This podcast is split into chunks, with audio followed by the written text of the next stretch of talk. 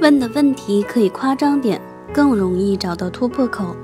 参加培训的学员们经常问我，迈克尔六问的问题怎么听起来那么奇怪呢？有些问题根本不合逻辑，甚至还有稀奇古怪的问题出现，这正常吗？不管你信不信，这也是迈克尔六问的一大特点。研究表明，人们看到不合逻辑的、奇怪的、无关的或者是不合理的材料的时候，他们能在更短的时间里找到更好的解决方案。这些材料在心理学上被称为意义威胁材料。我们的内心深处都有让事情变得更有意义的自然动机。很显然，在解决问题之前或解决问题的过程中，如果这种自然动机被激发出来，我们就会更积极的投入，工作起来也会更加的迅速，效果也会更佳。二零零九年，南加州大学圣塔芭芭拉分校的。特拉维斯·布劳尔斯和英属哥伦比亚大学的斯蒂文·海恩进行了一项研究。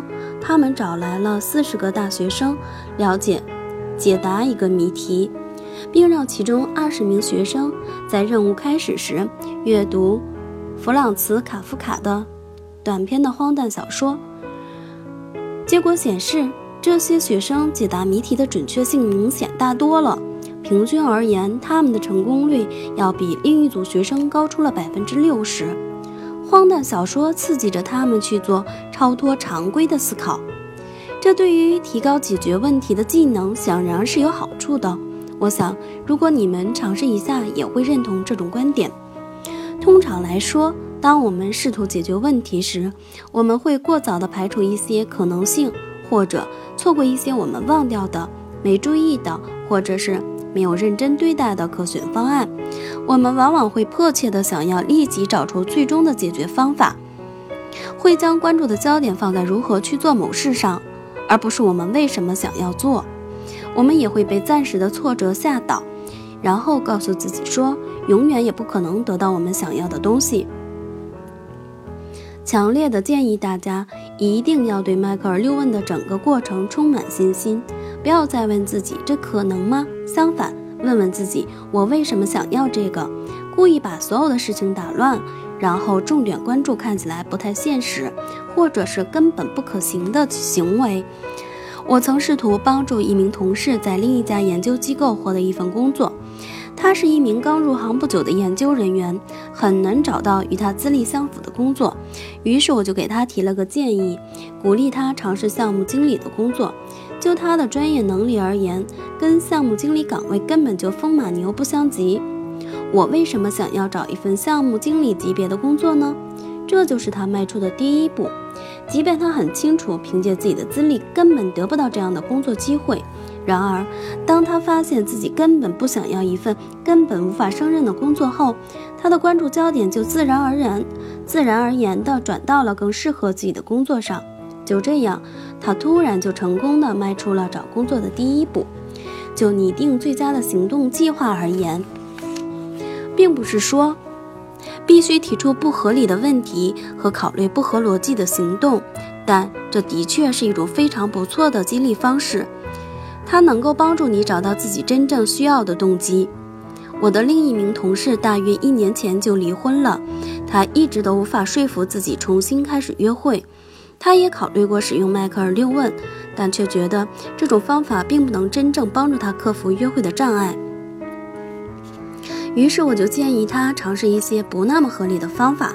他的第一问可能是这样的：我为什么想要写下自己对理想伴侣的描述，并通过在线约会服务寻找完全满足所有条件的对象呢？我这位朋友很清楚，这么狭隘的关注点并不是最成熟和最有效的约会方式。